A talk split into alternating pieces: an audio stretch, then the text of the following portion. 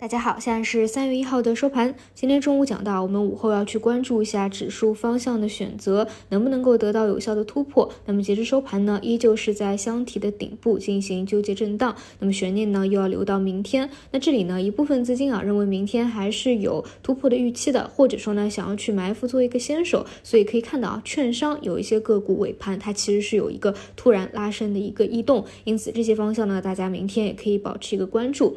那么话说回来啊。在整个箱体结构还没有发生变化的情况下，结构性的方向当中表现最亮眼的依旧是主线人工智能。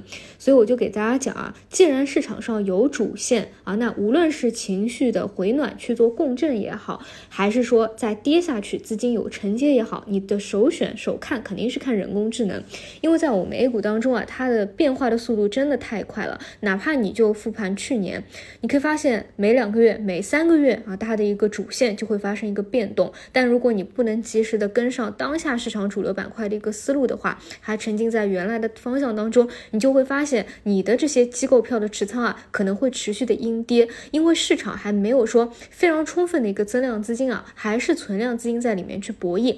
那么我们看现在，你去看全市场成交量排名前二十的，已经是一个阶段啊，基本上都是数字项、人工智能项，所以这头数字啊就会非常的一个红火啊，基本上今天也都是领。先领涨的，那这让我们想到什么呢？就是以前啊，无论是白酒的时代也好，医药的时代也好，新能源的时代也好，我们都会说啊，一些产品啊，打引号的挂羊头卖狗肉啊，就说有这样一个风格漂移，他们呢为了自己的这个净值啊，可能本来是。这个细分方向的产品就去做一个主线方向啊，然后呢，直到买盘不足，那这个方向呢可能才会真正的结束啊。这个问题它固然是存在的，但是对我们散户来说，能做的就是拥抱当下当下的一个主线。那么就今天来看啊，人工智能的主线地位依旧是没有发生变化。其实，在注册制新规之下呢，我个人还是认为啊。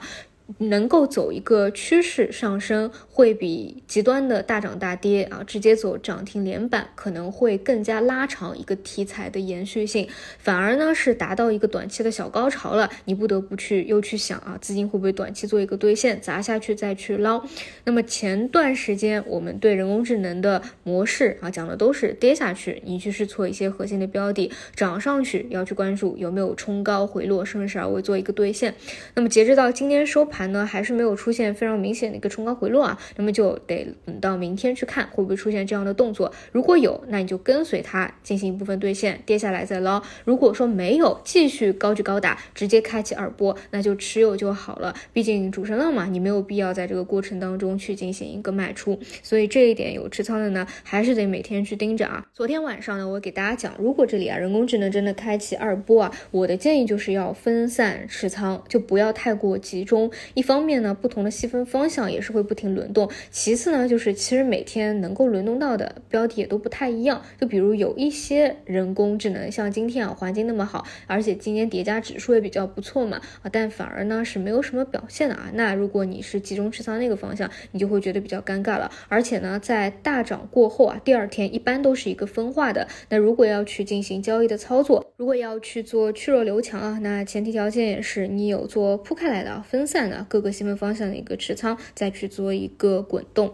啊，所以明天呢还是两个关注点吧。第一个就是指数方向的选择，是放量进行一个突破的拉升，还是无量拉升进行回落到箱体内部？今天呢还是没有选择一个方向的。第二个呢是依旧聚焦人工智能啊，这里说一下，哪怕之后进行一个冲高回落，再次进行一个调整，还是得。跟之前一样，就是你去得密切关注这核心标的再回落下来的一个机会的试错这一块呢，产业的趋势啊，这个趋势其实真的是挺明朗的。包括今天盘后嘛，工信部也是发了一堆通告，其实呢和人工智能啊、AI 啊，包括提到了这个人形机器人啊、元宇宙啊，它都是重合的，都是数数字向的一个重合啊。这些标的多少都是跟最近拉升活跃的方向有关，所以消息面呢也不做解读了啊。我还想起来，我第一次去聊人工智能，我觉得可能会炒。到什么时候的时候啊？我提到过一点，就是三月份的百度文心言啊，我觉得是一个比较重要的时间节点。那昨天不是也定了一个时间嘛？就是在三月中旬。